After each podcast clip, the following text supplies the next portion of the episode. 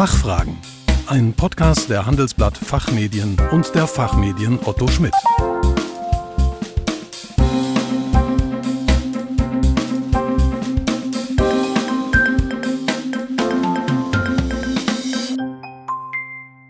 Herzlich willkommen bei den Fachfragen. Sie hören Antworten und Handlungsvorschläge zu aktuellen Themen aus Wirtschaft, Recht und Management. Mein Name ist Kerstin Pferdmenges. Unser Thema heute Social Media im Aufsichtsrat.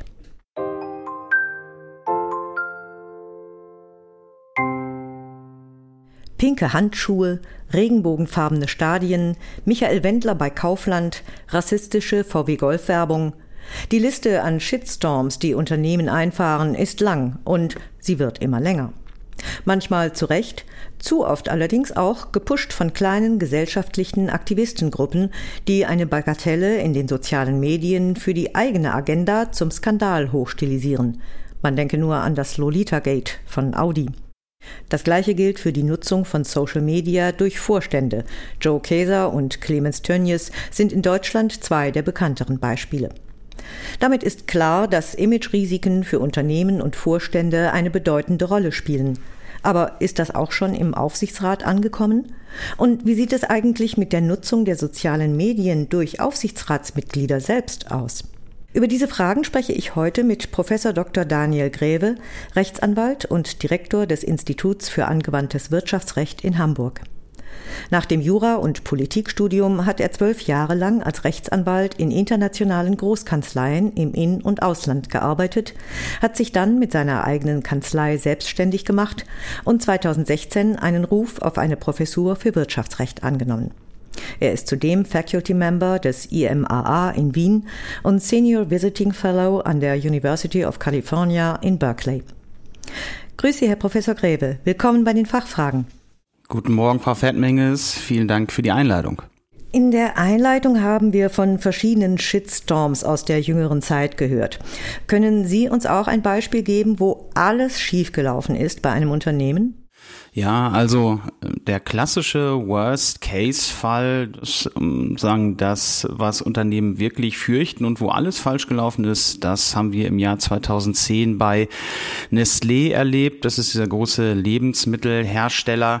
Ähm, da hatte Greenpeace eine große Kampagne gestartet gegen die Nutzung von Palmöl in der Nahrungsmittelproduktion und Nestlé benutzte Palmöl für KitKat, diesen Schoko Schokoriegel. Und Greenpeace hat dann ein Video produziert, was darauf hinweist, dass Palmölnutzung in diesem KitKat-Riegel die Lebensräume der Orang-Utans akut bedroht. Es sah dann so aus, dass jemand so einen KitKat-Riegel aufgemacht hat und da war ein Finger von einem Orang-Utan drin und dann oh, bis er in diesen Gott. blutigen Finger rein. Das war schon ziemlich dramatisch. Äh, dementsprechend hat Nestle auch reagiert, hat das Video wegen Urheberrechtsverletzungen sperren lassen, weil sie das KitKat-Logo verwendet haben und so ein Ding das Ganze, das Ganze seinen Lauf genommen. Empörte Nutzer haben das Video dann repostet und haben die Social-Media-Kanäle des Unternehmens damit geflutet und das hat natürlich die Aufmerksamkeit Aufmerksamkeit wie das Video erst recht ähm, getriggert. Dann hat Nestle angefangen, negative Kommentare zu löschen auf ihren Social-Media-Seiten. Das hat wiederum eine Zensurdebatte ausgelöst und den Shitstorm noch mehr angeheizt. Dann hat äh, Nestlé versucht, da zu reagieren, hat Strategie geändert. Ähm, man habe sich von einem besonders umstrittenen Palmölproduzenten getrennt, aber das hat dann gleich den nächsten Vorwurf äh, in den Raum gestellt, dass sie nämlich Greenwashing machen, also sich grüner darstellen, als sie eigentlich sind. Und das hat dazu geführt, dass wirklich alle Social Media Kanäle mit Anti-Nestlé-Bildern und Videos geflutet worden sind. Ähm, dann hat Nestlé versucht, auf die User einzugehen, hat sich aber vom aggressiven Klima anstecken lassen und hat angefangen, Nutzer zurechtzuweisen, ironisch zu antworten, unliebsame Kommentare weiterhin zu löschen, Nutzer zu sperren was dazu geführt hat, dass man äh, in der Netzgemeinde äh, zum Boykott von Nestlé aufgerufen hat. Der Shitstorm hat nicht abgeebbt, äh, sodass Nestlé sogar vorübergehend ihre Social-Media-Seiten offline nehmen musste.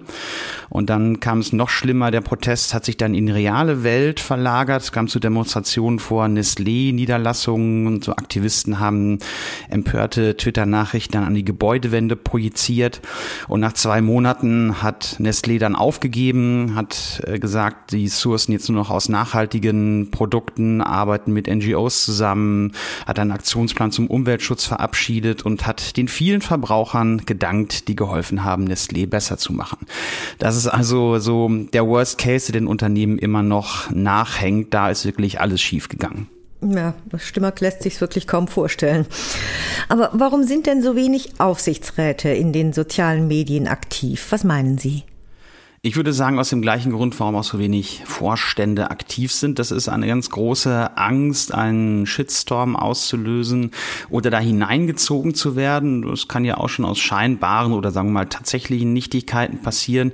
Und man hat ja auch gesehen, wie sich solche Empörungswellen exponentiell vergrößern. Die besten Beispiele haben Sie im Eingang schon genannt. Joe Keser und Clemens Tönnies, ähm, VW. Ähm, wenn wir über Joe Keser sprechen, der war bei Siemens. Der war ähm, Vorstandsvorsitzender von Siemens und war auch damals aktiver Twitter-Nutzer und hat sich auch sowohl zu normalen Siemens-Themen in Anführungszeichen geäußert, als auch allgemeinpolitisch, also zu Trump, zu Flüchtlingen, zum Nationalsozialismus. Und 2018 hatte dann Alice Weidel von der AfD im Bundestag äh, gesagt, dass äh, Burkas, Kopftuchmädchen und Messermänner äh, den Wohlstand äh, in unserem Land nicht ähm, sichern können. Und darauf hat Joe Keser dann auf Twitter geschrieben, lieber Kopftuchmädel als Bund deutscher Mädel. Und das hat natürlich auch wieder ähm, eine, eine große Reaktion sowohl von Befürwortern als auch von Gegnern ausgelöst ausgelöst, ähm, wurde von den Printmedien auch im Fernsehen dann aufgenommen.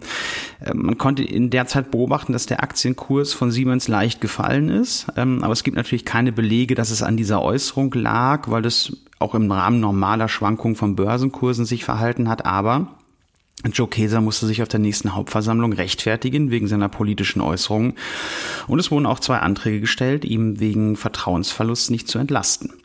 Und das andere, was Sie genannt hatten, das war Clemens Tönnies, der ist geschäftsführender Gesellschafter eines der größten Fleischproduzenten mit knapp 17.000 Mitarbeitern, 7 Milliarden Euro Umsatz, also schon ein großer Player. Der war ja auch langjährig Aufsichtsratsvorsitzender von FC Schalke und der war 2019 als Festredner, als Festredner bei einer Kreishandwerkskammer irgendwo in Nordrhein-Westfalen und hatte gesagt, sie so zu Klimaerwärmung, Waldflächen, Überbevölkerung und so weiter geäußert und hatte dann da auch gesagt, die Afrikaner sollten aufhören, Bäume zu fällen und wenn es dunkel ist, Kinder zu produzieren. Ähm, das war natürlich eine eher kleine Veranstaltung, hat sich aber auch wieder schnell über die sozialen Medien verbreitet und ist in den Massenmedien aufgegriffen worden. Er hat sich dann mehrfach entschuldigt ähm, und wurde vom DFB formal gerügt und musste dann sein Aufsichtsratsamt auch drei Monate ruhen lassen, was natürlich eine viel zu milde Strafe ist dafür eigentlich. Ähm, beim Unternehmen, bei Tönnies selber, hat er natürlich keine Konsequenzen zu fürchten gehabt, weil es sein Unternehmen ist. Ein normaler Manager hätte mit Sicherheit seinen Hut nehmen müssen. So, und diese beiden Beispiele aus der jüngeren Vergangenheit zeigen schon, wie tief sitzend die Angst eigentlich ist von Aufsichtsräten und Vorständen, sich bei Twitter oder in anderen sozialen Medien in irgendeiner Art und Weise zu äußern, weil man einfach nicht abschätzen kann oder nur schwer abschätzen kann, was die Konsequenzen von sowas sind. Und warum kümmern sich so viele Aufsichtsräte erst gar nicht um das Thema Social Media in ihren Unternehmen?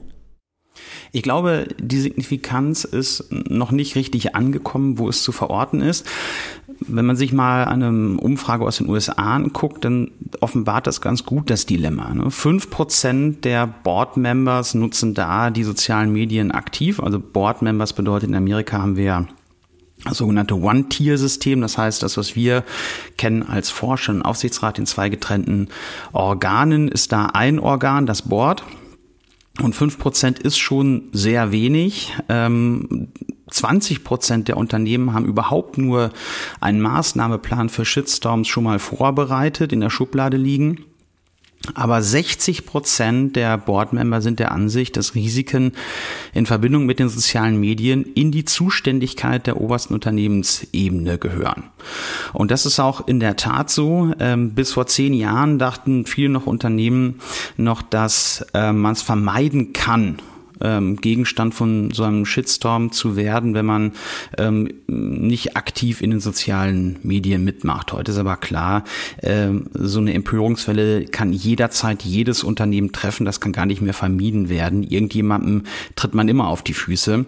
Und äh, da ist es vollkommen egal, ob Sie als Unternehmen eine ausgefeilte Social-Media-Strategie haben und ob Sie mehr oder weniger da präsent sind. Es kommt eigentlich heute viel mehr darauf an, solche Reaktionen bestmöglich zu managen, ähm, weil das einen massiven Reputationsschaden des Unternehmens nach sich ziehen kann. Und weil solche Reputationsrisiken durch die sozialen Medien inzwischen einen enormen, ja, um nicht zu sagen bestandsgefährdenden Schaden bei Unternehmen verursachen können, gehört es ganz klar zum Pflichtenkreis des Aufsichtsrats, sich mit diesen Risikofaktoren ähm, und der Social-Media-Nutzung ähm, von Unternehmen und auch der Vorstände auseinanderzusetzen. Weil auch ohne konkrete Verdachtsmomente, dass etwas schief läuft in dem Bereich, muss der Aufsichtsrat prüfen, ob der Vorstand da ein hinreichendes Risikomanagementsystem eingerichtet hat. Das ist nochmal deutlich geworden jetzt 2021, ähm, als wir im Nachgang zu Wirecard das Finanzmarkt-Integritätsstärkungsgesetz, das FISG, bekommen haben, wo der 91 Aktiengesetz neu gefasst worden ist. Ich will da gar nicht zu sehr ins Detail gehen, aber nach dieser neuen Regelung ähm, muss der Vorstand ein Überwachungssystem einrichten, um bestandsgefährdende Entwicklungen früh zu erkennen und bei börsennotierten Gesellschaften ist das noch viel weitergehend, äh, so ein Risikomanagementsystem zu implementieren. Ähm, das ist sagen wir mal, da gibt es Nachholbedarf bei vielen Unternehmen. Ähm, und das Ganze gilt im Übrigen ähm, auch was sozusagen der Aufsichtsrat für den Vorstand überwachen muss, auch für den Aufsichtsrat selber. Auch der muss sich damit auseinandersetzen, wie seine Mitglieder mit Social Media umgehen, äh, denn da gelten die gleichen Maßstäbe wie beim Vorstand auch. Wie könnte oder sollte sich ein Aufsichtsrat dem Thema denn nähern? Welche Ideen hätten Sie da? Also wenn man, man gar keine Idee hat, wie man sich da nähern soll, dann kann man sich vielleicht mal fünf Fragen stellen. Die erste Frage ist, wie nutzen, nutzt und monitort das eigene Unternehmen und der Vorstand die sozialen Medien eigentlich? Das ist eine einfache Bestandsanalyse, eine Ist-Analyse, um zu schauen, wo sind wir aktiv, wie machen wir das, welche Vorstände sind aktiv, wie äußern die sich? Und da muss man sich fragen, gibt es eigentlich spezifische Erwartungen unserer Stakeholder, also unserer Anspruchgruppen. Also zum Beispiel bin ich ein medienaffines äh, Unternehmen mit einer jungen Kundengruppe. Da muss ich mich anders verhalten, ähm, als wenn ich ein ganz klassisches ähm, B2B-Unternehmen bin.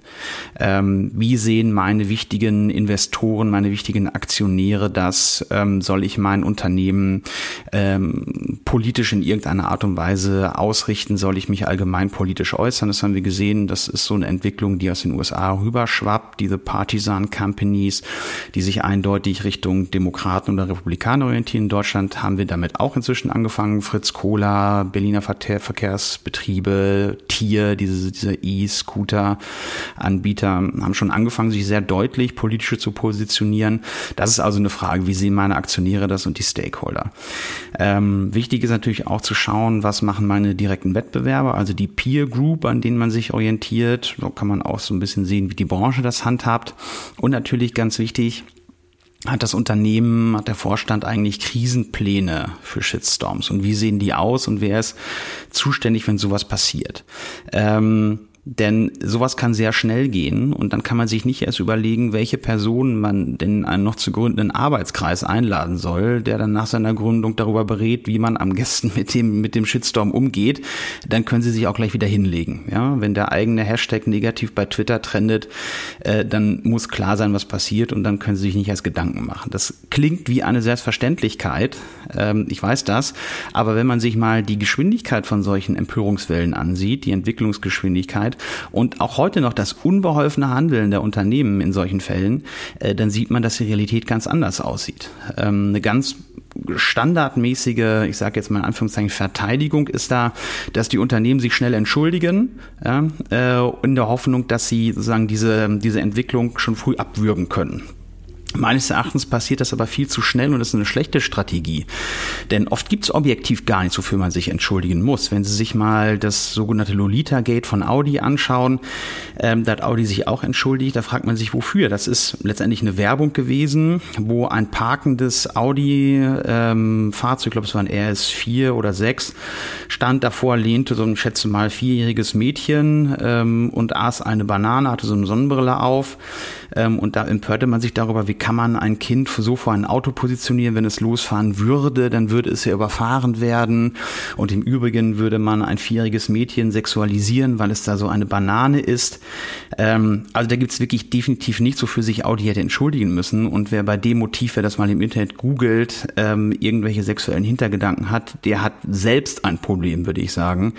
Ähm, da war so eine Entschuldigung völlig meines Erachtens falsch an der Stelle und das war einfach eine, eine schnelle Reaktion, um zu versuchen, es abzuwürgen, was natürlich auch nur schwerlich funktioniert. Und letzte, letzter Punkt, weil Sie gefragt haben, was muss ich so ein Aufsichtsrat fragen, ist, äh, gab es eigentlich bei mir im Unternehmen in der Vergangenheit schon Fälle ähm, und was ist da passiert und wie wurde reagiert und vor allen Dingen, was waren die Lessons learned daraus aus meinem Unternehmen? Also was kann ich beim nächsten Mal besser machen, um zu reagieren? Das sind so die ersten Fragen, die man sich als Aufsichtsrat da stellen sollte und da sollte sollte man durchaus den Vorstand äh, in die Pflicht nehmen, äh, das mal zu erklären, wie es da aussieht. Denn wie schon gesagt, wenn es erstmal passiert, ist es zu spät und dann kann man sich diese Gedanken nicht mehr machen. Was würden Sie einem Vorstand bzw. Aufsichtsrat denn persönlich empfehlen? Sollte er sich verstärkt in den sozialen Medien exponieren? Das sehe ich schon so absolut. Das kann ich nur, das kann ich nur empfehlen. Unternehmen, Vorstände, aber auch Aufsichtsräte müssen sich in der heutigen Zeit zunehmend ihre gesellschaftliche Akzeptanz erarbeiten. Und dazu gehört auch die aktive Nutzung in den sozialen Medien, in Vorstand, aber auch im Aufsichtsrat. Das ist dazu auch ein immer wichtiger werdender Kommunikationskanal. Ich kann nur schwerlich nachvollziehen, zum Beispiel die Einstellung von Oliver Zipse von BMW, äh, der gesagt hat, er hat Besseres zu tun, als äh, in Social Media aktiv zu sein. Ich verstehe das. Als BMW-Vorstandsvorsitzender hat man sicherlich viel zu tun. Trotzdem halte ich die Antwort und diese ähm, diese Idee eher für fragwürdig, denn mit Social Media hat man auch einen besonderen Hebel für die Investor Relations. Äh, und das ist natürlich auch im Sinne des Vorstands, äh, wenn man sich da positiv positioniert. Also ich meine, es ist höchste Zeit, diese oftmals, die ja bestehen, diffusen Ängste da abzulegen und einfach professionell an diese heranzugehen. Und wenn man nicht weiß, wie man es machen soll, äh, dann kann man sich da an Checklisten orientieren. Wir haben da auch mal so eine bei uns im Institut entwickelt, ähm, wo man sich dann fragen kann, klar, also erstens auf der obersten Ebene natürlich meine Äußerungen müssen rechtlich zulässig sein, das ist klar. Ähm, auf der zweiten Ebene müssen die formal passen. Das heißt, der Kommunikationskanal muss zur Länge und der Botschaft passen. Ähm, ich muss die eigene Zielgruppe und das Unternehmen und die Eigenart des Kommunikationskanals berücksichtigen. Ich muss in inhaltlicher Richtung verschiedene Sachen anschauen. Also passt das mit meinen persönlichen Werten und mit den Unternehmenswerten? Ähm, ist das in Übereinstimmung? Im Zweifel muss man auch mal die PR-Abteilung involvieren.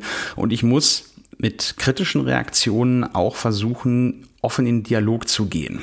Ähm, und vor allen Dingen darf ich nicht impulsiv oder emotional reagieren, vor allen Dingen nicht auf aktuelle Ereignisse. Ähm, da muss man möglicherweise vielleicht auch mal durchatmen. Und äh, ganz wichtig, man muss sich auch damit auseinandersetzen, dass eine vermehrte Social-Media-Aktivität auch negative Folgen für die eigene Person und die Familie auch im privaten Bereich mit sich bringen kann. Das ist eine Dimension, die Social Media uns gebracht hat, dass es immer sofort ins persönlichen, in den Privatbereich reicht. Da kommt auch nicht jeder mit zurecht. Herr Professor Gräbe, vielen Dank für Ihren Besuch bei den Fachfragen und für Ihre Anregungen. Vielleicht nimmt sie sich ja der eine oder andere Aufsichtsrat zu Herzen. Vielen Dank für die Einladung, Frau Pferdmenges. Liebe Zuhörerinnen und Zuhörer, mehr zum Thema Social Media im Aufsichtsrat und weitere aktuelle Themen rund um die neuesten Entwicklungen zum Thema Leitung und Kontrolle von Unternehmen erfahren Sie auch auf unserer Online-Tagung New Corporate Governance am 27. Oktober und in der nächsten Ausgabe von Der Aufsichtsrat. Den Link dazu haben wir in den Show Notes für Sie hinterlegt. Wir hoffen, dass wir einige Fragen für Sie klären konnten. Vielen Dank für Ihr Interesse. Tschö und bis zum nächsten Mal. Fachfragen. Ein Podcast der Handelsblatt Fachmedien und der Fachmedien Otto Schmidt.